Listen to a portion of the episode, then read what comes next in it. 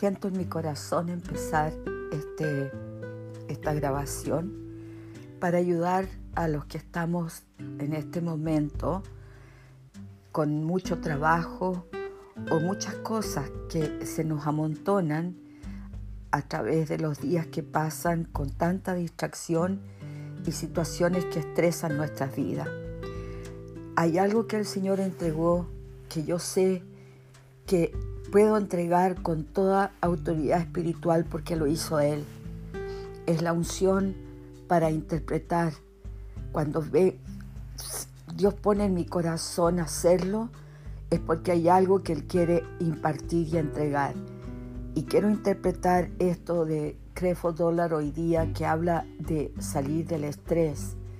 El mensaje lo entregó él el otro día, pero hoy lo voy a entregar yo interpretándolo que puedan ser libres todos ustedes de dolores, de situaciones que están alteradas en su cuerpo físico por causa del estrés a través de esta interpretación. Muchas bendiciones.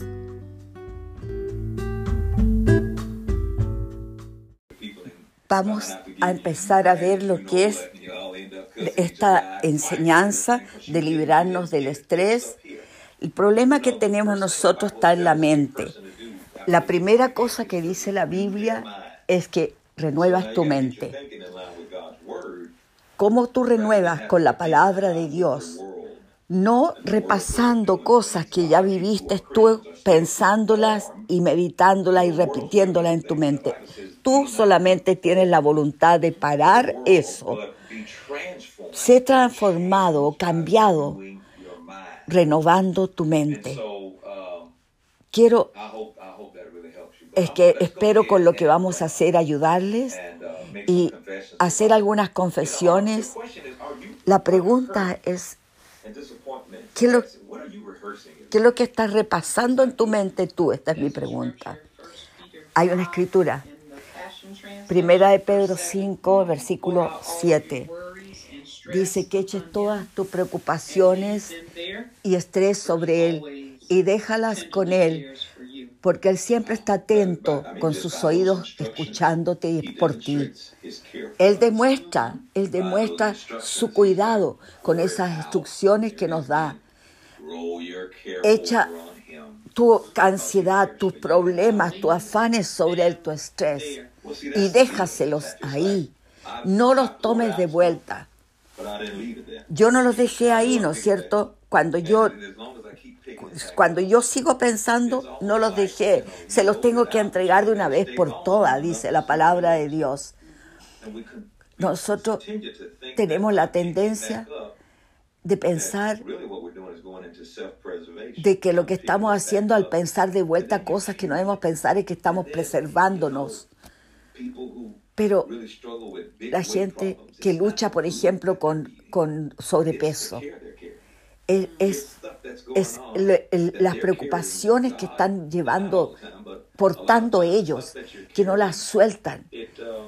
Eso causa, eso deja una marca, deja cáncer, deja presión alta, deja malas actitudes, deja muchas cosas.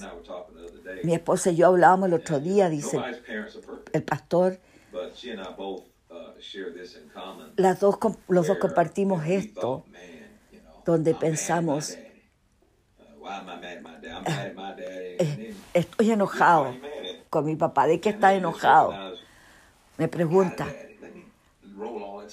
Déjame dejar echarlas a mi, a mi papá celestial. El problema que tengo con mi papá natural se lo voy a echar a mi papá celestial, porque Él es el Padre de Él y mío y Él va a ayudarnos a los dos.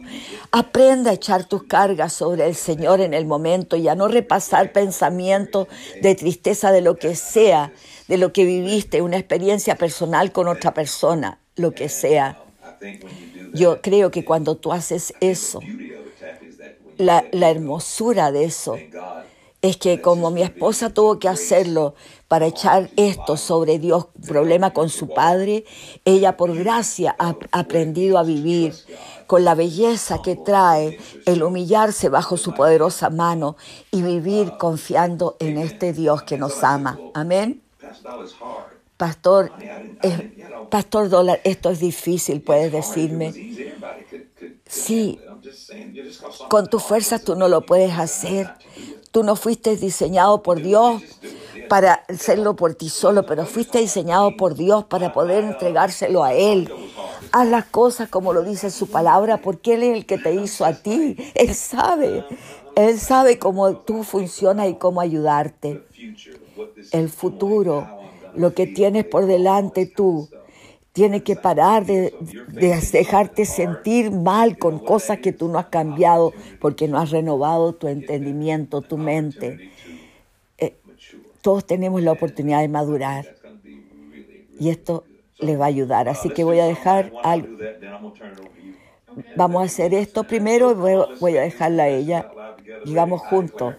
Yo declaro que yo habito al abrigo del Altísimo yo declaro que yo encuentro reposo en la sombra del Omnipotente. Declaro que Dios es mi refugio y mi fortaleza. Yo declaro que eres mi Dios en quien confío y con gran confianza yo me apoyaré en ti. Declaro que Dios me rescata de toda trampa, me protege de toda enfermedad. Declaro que soy cubierto, protegido por sus brazos extendidos a mí.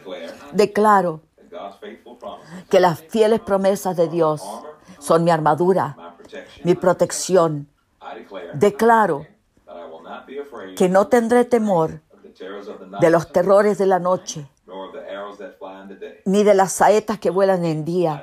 Declaro que no temeré ninguna enfermedad que anda en la oscuridad, ni ningún desastre que golpea a mediodía. Declaro que porque Dios es mi refugio, el Dios altísimo de mi hogar, ningún mal me sobrevendrá, ninguna plaga vendrá mi morada. Declaro que Dios ha ordenado a sus ángeles de guardarme, de cuidarme, defenderme, protegerme a mí y a mi casa. Declaro que los ejércitos del cielo me ayudan a no caer, que yo camino sin dañarme, que de todo lo que está mal de mi camino, yo declaro que por causa del amor de Dios por mí, yo clamo a Él. Él me pone por encima de todos mis problemas, me libra de todos mis temores y Él me honra con su presencia de amor y poder, su presencia de poder. Declaro, Él me recompensa con larga vida me muestra su salvación. Creo que es tiempo de que el mundo vea la presencia de Dios y su poder en mi vida. Ese tiempo ya llegó. La presencia, el poder de Dios puede verse, sentir y experimentar y cambiar la vida de esas personas ellos, si ellos pueden ver la presencia de Dios y el poder de Dios en tu vida, la gente van a querer cambiar. Vamos. Voy a hablar de lo que estábamos hablando, el hecho que tenemos que establecer nuestra voluntad todos los días es algo que hacer continuo y consistentemente en una manera diaria, porque para renovar nuestra mente es establecer nuestra voluntad a la de Dios, cómo ve Dios a la gente, cómo nos ve Dios a nosotros, verlos a ellos y a nosotros como Dios nos ve. A veces es más fácil quedarse agarrado a la falta de perdón y a dolor en vez de verlos como Dios los ve o mirarlos con nuestra perspectiva.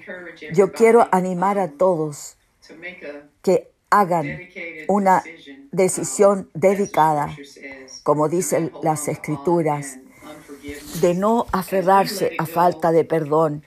al soltarlo, permitimos a Dios que nos suelte, porque al aferrarnos a la falta de perdón con situaciones de otras personas, se, esas se, se pegan a nosotros.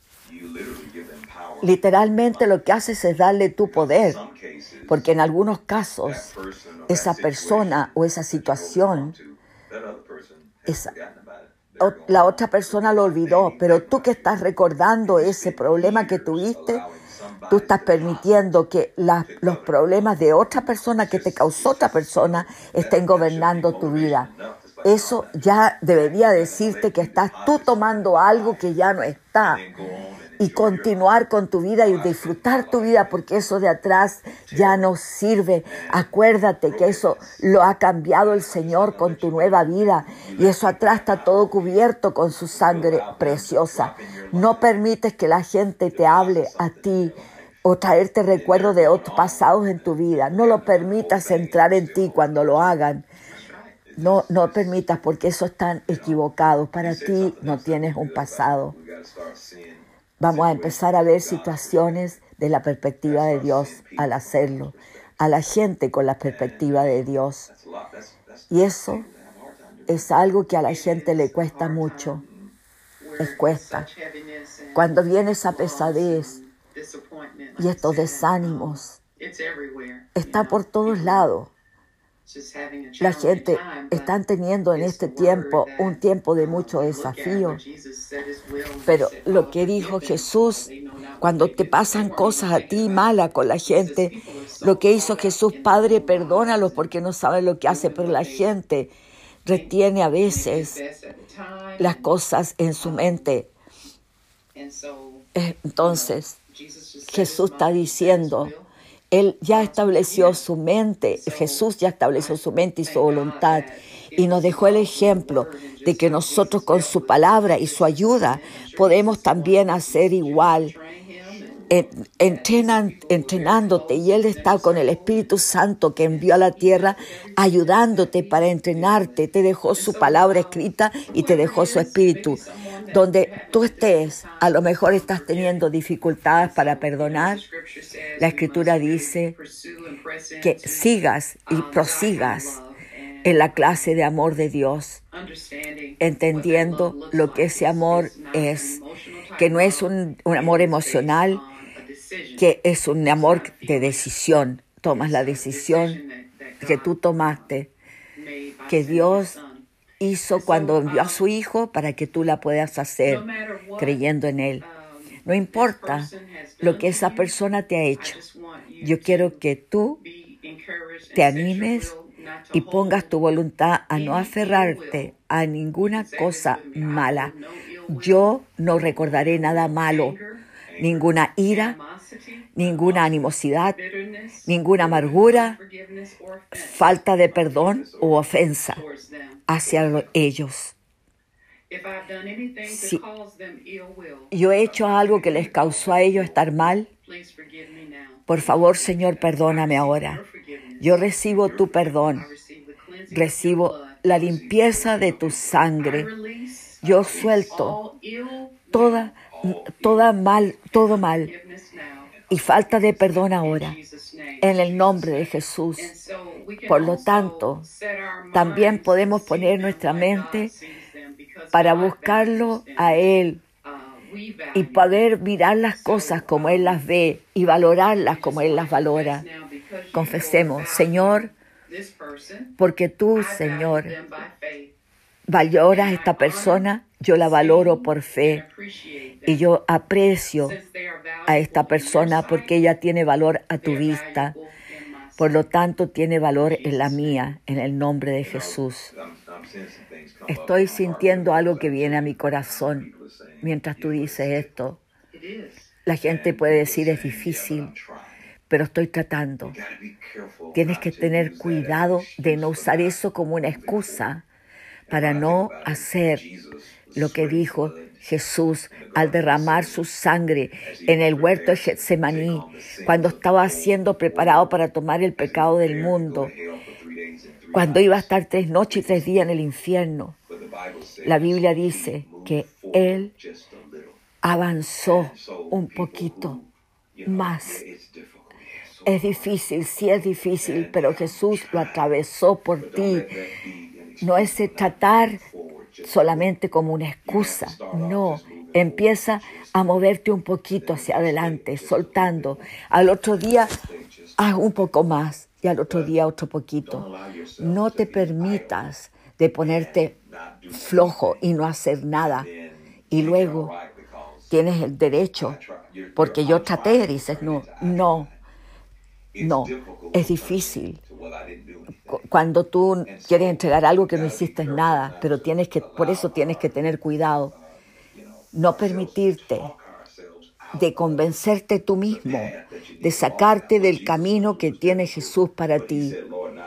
Él cuando dijo, Padre, no tu voluntad, no mi voluntad, perdón, sino la tuya, Él permitió ahí que la perfecta voluntad de Dios viniera a nosotros, porque Él lo hizo por nosotros.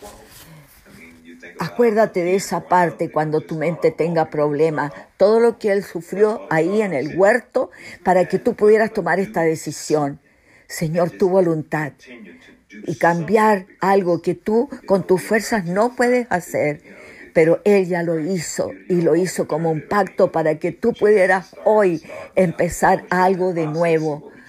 Este proceso tú no lo entiendes en lo natural, pero es algo que el Espíritu Santo te va a ayudar a hacer. Para eso lo envió. Acuérdate que tienes al Espíritu Santo, no te olvides de Él para no seguir en ese camino. Tú sigue creyendo.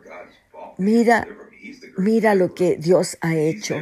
Él está ahí para asistirte en todas las cosas que tú ves como difíciles de probar. Tienes que empezar en algún lado paso a paso. Me acuerdo en una oportunidad, esta es mi motivación, voy a buscar a Jesús. No hay manera de buscar a Jesús. Yo no tengo ganas de decir eso, no. Esa no es la perspectiva del Señor.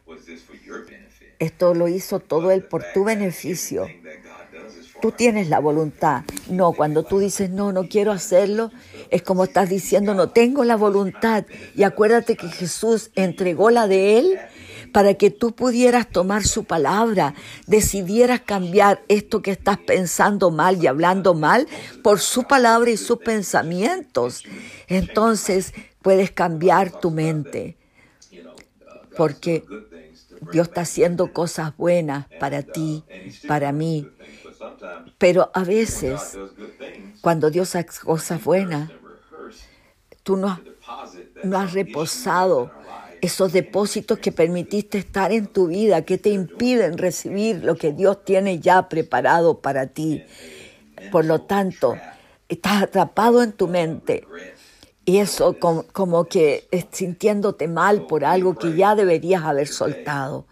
Hoy toma una decisión de deshacerte del estrés, de quitar esos estresadores, pensamientos estresantes, de quitarlos confiando en el Señor. Esto es lo que es importante en tu vida, el hecho de que lo que yo estoy pasando, hay alguien que está pasando algo mucho peor. Tú, cuando tú estás yendo a algún lado, piensas, estás pasando mal, alguien está yendo por algo mucho más difícil. Hay países donde no tienen lo que tenemos nosotros. Hay siempre hay alguien que está pasando lo peor que lo que tienes tú. Sé solamente agradecido y no permitir estas cosas que te hacen a ti caer en el juego del enemigo. Yo he visto gente, gente y cosas que han podido cambiar porque han cambiado, renovado su entendimiento, que jamás hubieran podido hacer si no hubiera sido con la ayuda que da el poder del Espíritu Santo para hacerlo, porque por eso Jesús lo hizo, para que tú lo puedas hacer. Gracias, Señor. Donde tú estés, tú puedes hacerlo. Por lo tanto, anímate. Este es un buen día donde yo oro que tú te enfoques en deshacerte, despojarte de todo lo que estresa tu vida y, te disfrut y tú disfrutes este día. Amén. Despójate de esos estresadores. Les amamos. Creemos que lo mejor está por venir para nuestras vidas, que todo está bien y todo va a estar bien. Por lo tanto, tómense de eso y sigamos adelante hoy día. Les amamos. Dios les bendiga.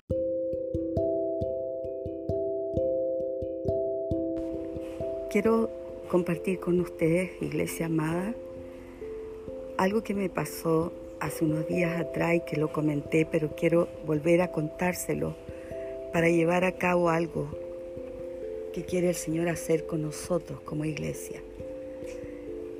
La fe que tú tienes en este momento es tan preciosa como el oro, lo sabemos, y está siendo aprobada de diferentes maneras. Pero la más usual que tenemos es opresiones, que el enemigo pone en la mente, distracciones. Y es importante que tú te mantengas firme en la fe.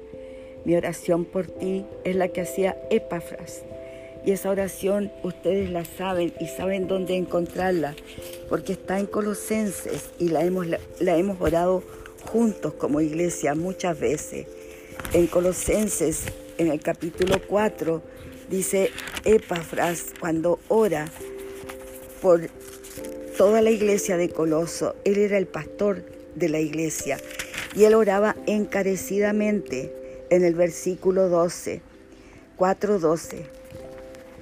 Pablo está escribiendo esta carta y Epafras, que ha ido a visitar a Pablo, que estaba en otro lugar, en una prisión, le dice en la carta que le envía a la iglesia en Coloso, Epafras, que es uno de vosotros, siervo de Cristo, siempre rogando encarecidamente por vosotros en sus oraciones, para que estéis firmes, perfectos y completos en todo lo que Dios quiere. ¿Cuál era la oración de Epafras? Que ellos estuvieran firmes, perfectos, completos en todo lo que Dios quería.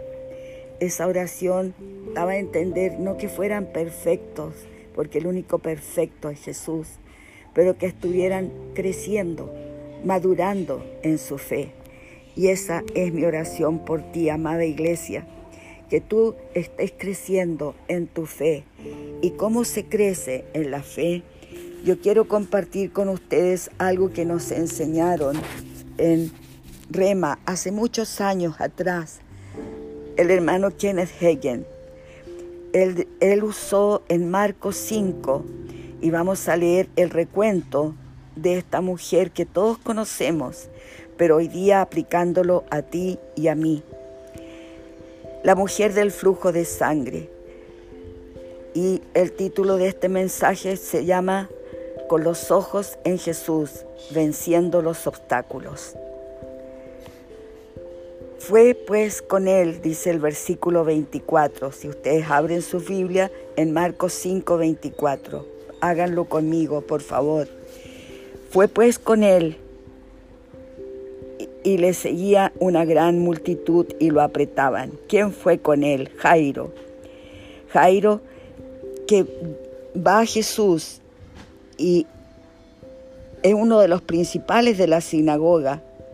Se postó a sus pies y le rogaba porque su hija estaba agonizando, que él fuera y le pusiera las manos para que ella fuera sanada, salva y libre.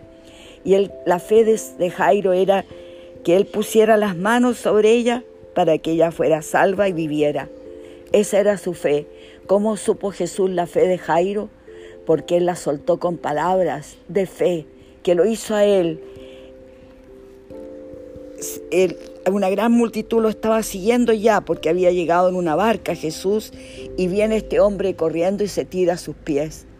Y Jesús, que era siempre el que iba a los lugares que su padre le decía mostrar el amor de Dios, va por amor, por la fe que tenía Jairo de que él pusiera sus manos y que su hija fuera salva, no solamente sana, sino que completamente salva, que no sanara solamente la enfermedad, sino que él pedía esa, esa plenitud.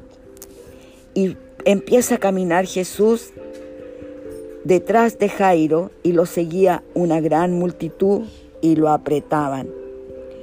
Pero una mujer que desde hacía 12 años padecía de flujo de sangre y había sufrido mucho de muchos médicos y gastado todo lo que tenía y nada había aprovechado, antes le iba peor.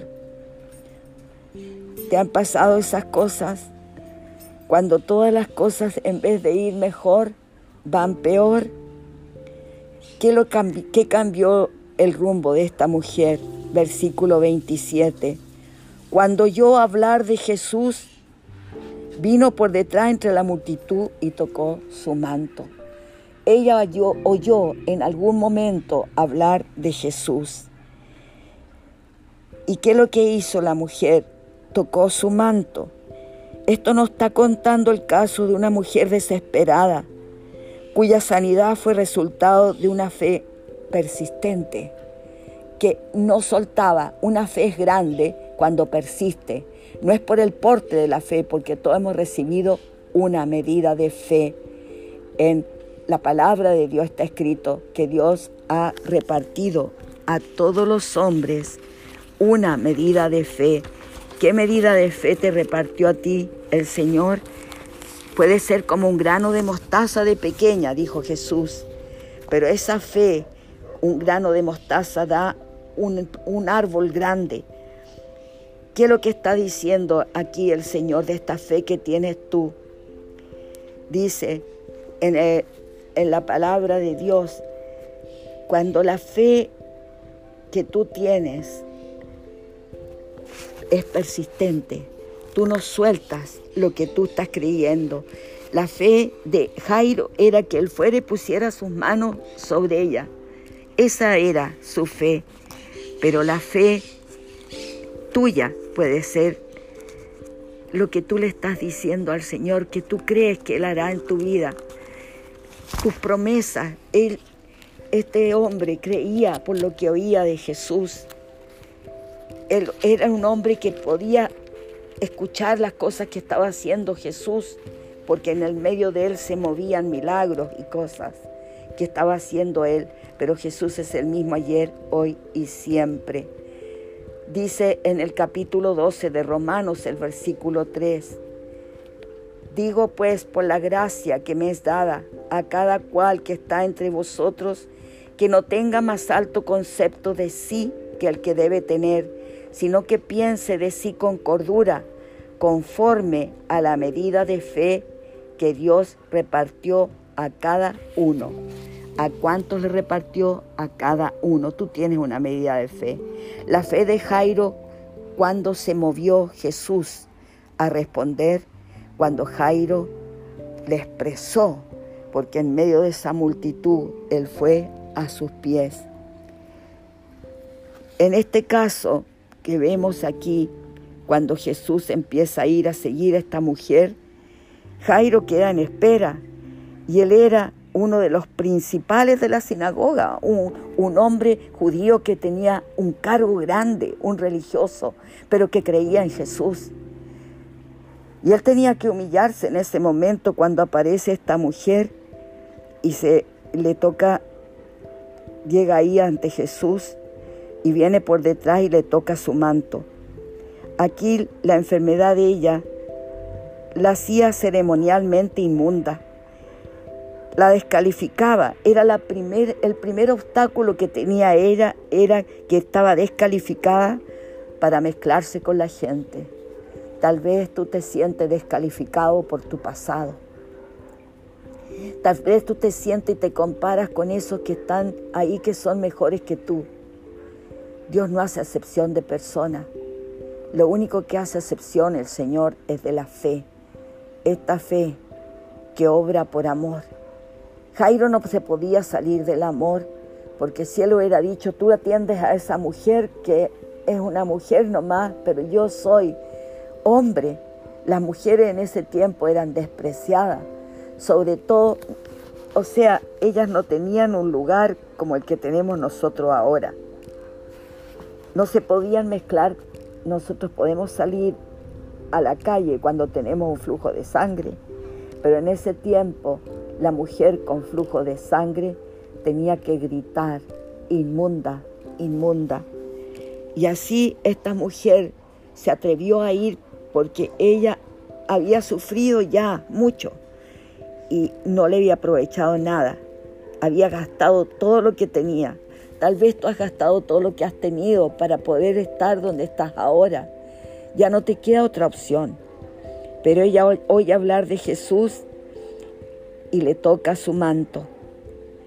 Enseguida la fuente de su sangre dice, ¿por qué, ¿por qué le tocó primero el manto? En el versículo 28 de Marcos 5, porque decía, si tocare tan solamente su manto, seré salva. Aquí vemos la multitud y Jairo siguiendo a Jesús a la dirección de la casa de Jairo. Pero ¿qué pasa? El versículo 29 esta mujer que había tocado el flujo de sangre, enseguida la fuente de su sangre se secó y sintió en el cuerpo que estaba sana de aquel azote. Ella había actuado su fe y ella sintió que estaba sana de aquel azote. Aquí, en esta parte, vamos a ver por qué. Enseguida, dice el 29, en la fuente de su sangre apenas tocó el manto, sintió su cuerpo que estaba sano de aquel azote. Luego Jesús dice, conociendo en sí, en él mismo conoció el poder que había salido de él, se volvió a la multitud y dijo, ¿quién ha tocado mis vestidos? 31. Sus discípulos le dijeron, ¿ves que la multitud te aprieta y dices, ¿quién me ha tocado? 32 pero él miraba alrededor para ver quién había hecho esto. 33. Entonces la mujer, temiendo y temblando, sabiendo lo que en ella había sido hecha, vino y se postró delante de él y le dijo toda la verdad. Él le dijo, hija, tu fe te ha hecho salva, ve en paz ella estaba tan segura cuando tocó el manto, porque había repetido una y otra vez, si tocare tan solamente su manto, seré salvo, decía el versículo 28.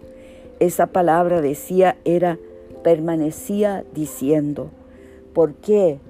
Porque ella había escuchado que Jesús era el Mesías, que Jesús era el Salvador, que Él era el hombre que Dios había enviado a la tierra para sanar a todos los enfermos, que era lo que Israel esperaba, el que vendría a salvarlos de todo el dolor y la opresión que tenían por la maldición del pecado en la tierra.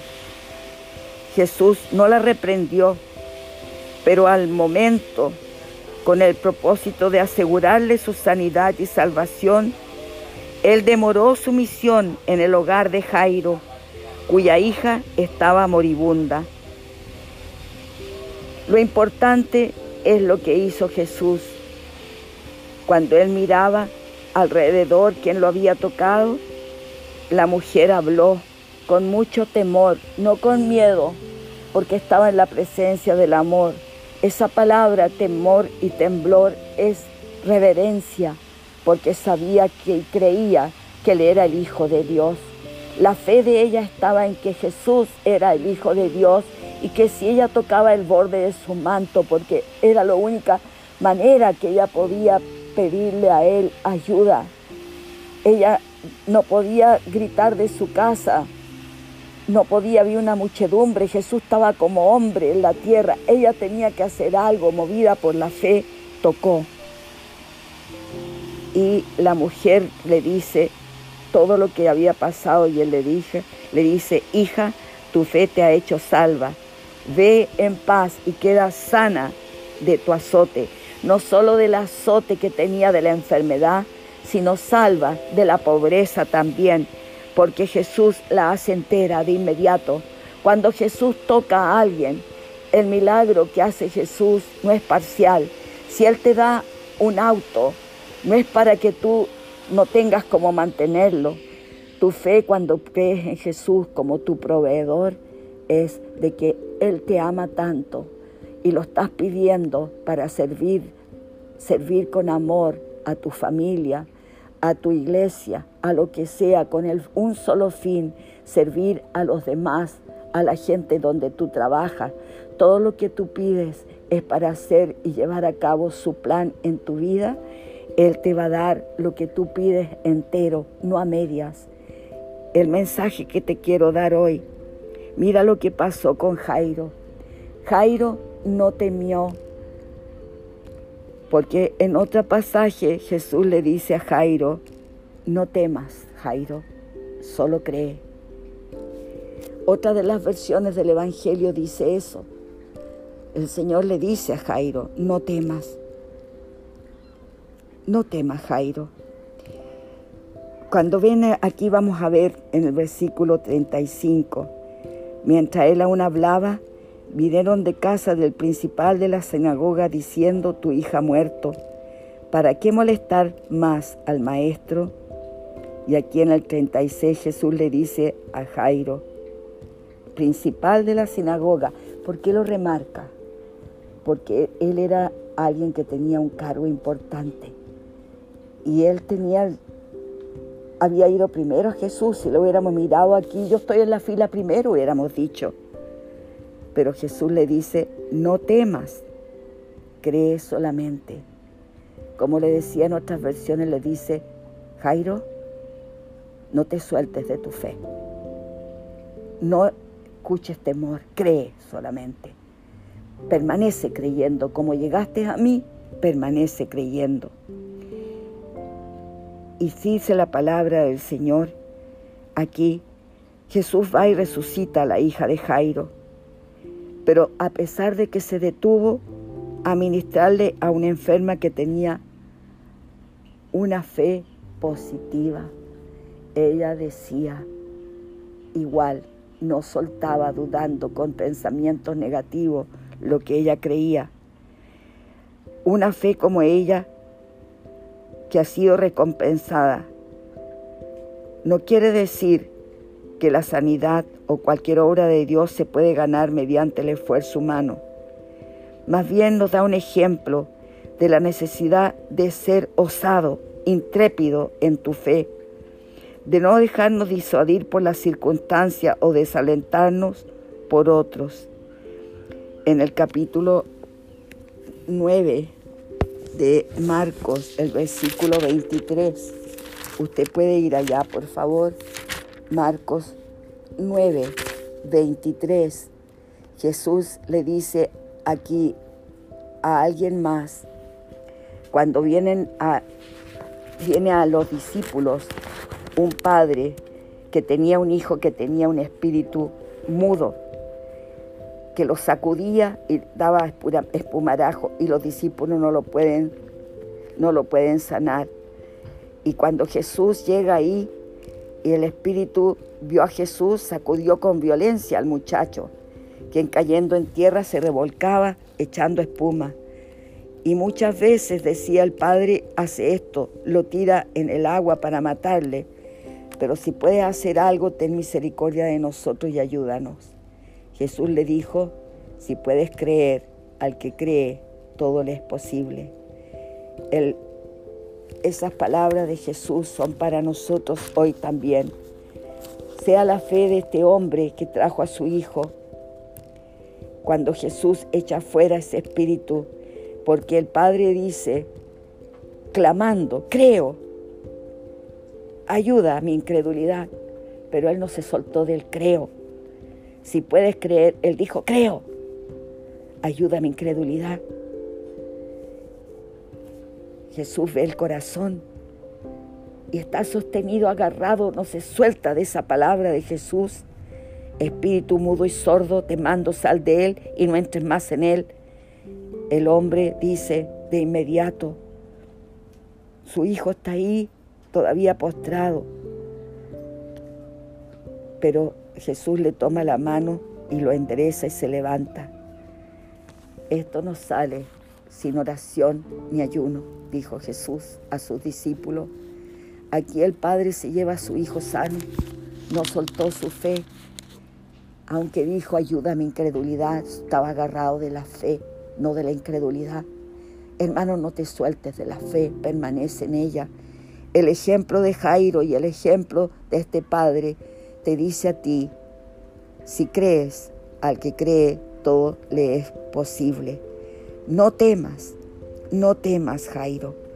Cree solamente, no temas tu hermano, cree solamente. Tal vez tu situación es diferente, tiene que ver con algo financiero. No sueltes tu fe, sigue diciendo lo que tú crees. ¿Qué crees tú? La palabra que Dios te ha dado a ti, como me la dio un día a mí. Él me dijo, y yo repetía siempre, Él suple todo lo que a mí me falta, tú suples todo lo que a mí me falta, Señor. A mí me falta en, esta, en esto pagar mi auto y quiero pagarlo totalmente. Y te pido a ti, Señor, que yo tenga mensualmente la cantidad para cubrir todos mis gastos. Y el Señor respondía a mi fe y llegó el día en que tuve el milagro más grande, cuando todo estaba en contra y necesitaba pagar deudas. Y creí porque me dio otra palabra en el libro de Hebreos. Cuando el Señor me dijo en Hebreos a mí, yo se lo he compartido muchas veces, pero hoy viene para alguien que lo necesita aquí. En el libro de Hebreos, en el capítulo 13, dice así la palabra del Señor. Estoy yendo para poder leértelo. Dice así, Hebreos 13, dice, sean vuestras costumbres, versículo 5, sin avaricia, contento con lo que tienes ahora, porque Él dijo, no te desampararé ni te dejaré, de manera que podemos decir confiadamente, el Señor es mi ayudador, no temeré lo que me pueda hacer el hombre. Cuando el Señor escucha un grito de ayuda, como la del Padre, ayuda mi incredulidad. El Señor apacible y listo para socorrer a sus hijos oprimidos. Cuando estos claman e imploran asistencia, Él te quiere recordar. Yo puedo decir junto con Jesús el versículo 6 de Hebreos 13, el Señor es mi ayudador, no temeré que me puede hacer el hombre. Cuando yo tuve visión de lo que era esa palabra, porque entendí que yo tenía una respuesta, que no tenía que en temor estar haciendo lo que los hombres me decían, sino que yo conocía al Señor en mi corazón y que podía actuar como Él me había dado a mí hacerlo para atender a mis, a mis clientes que venían a comprarme en ese tiempo no tratando de pagar mi deuda. No trates tú de pagar tus cosas con la gente que te está contratando o algo. No pongas tus ojos en los hombres, no pongas tus ojos en esa compañía, en ese lugar donde estás trabajando, en, en aumentos de sueldo que te han prometido y no han cumplido. Pon tus ojos en Jesús. Contempla a Jesús, el autor y el consumador de tu fe. Como dice su palabra, en Hebreos 12, en el versículo 2, puesto los ojos en Jesús, autor y consumador de la fe, puesto los ojos en Jesús, esta palabra significa contemplar, significa no dividir tu atención, no alejar la mirada de todas las distracciones, alejar la mirada, no alejar la mirada de Jesús, pero alejarla de todas las distracciones, con el fin de contemplarlo a Él solamente.